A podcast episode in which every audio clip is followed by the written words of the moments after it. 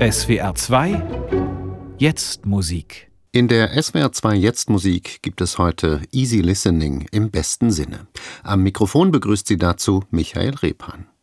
Ich schreibe Töne auf. Musiker spielen oder singen diese Töne, Zuhörer hören zu. Diese denkbar verknappte Beschreibung seiner Arbeit stammt von dem österreichischen Komponisten Klaus Lang. Und tatsächlich, seine Musik will nichts kommunizieren, keine Bedeutungen transportieren, sie will einfach nur Musik sein. Und das lassen wir sie jetzt auch sein, eine gute Stunde lang. Für das Eklat Festival 2016 komponierte Klaus Lang ein Stück mit dem Titel Viola Harmonium Orchester. Und eben das hören Sie jetzt auch. Barbara Konrad an der Viola d'Amore, Klaus Lang am Harmonium und das SWR Symphonieorchester unter der Leitung von Emilio Pomarico.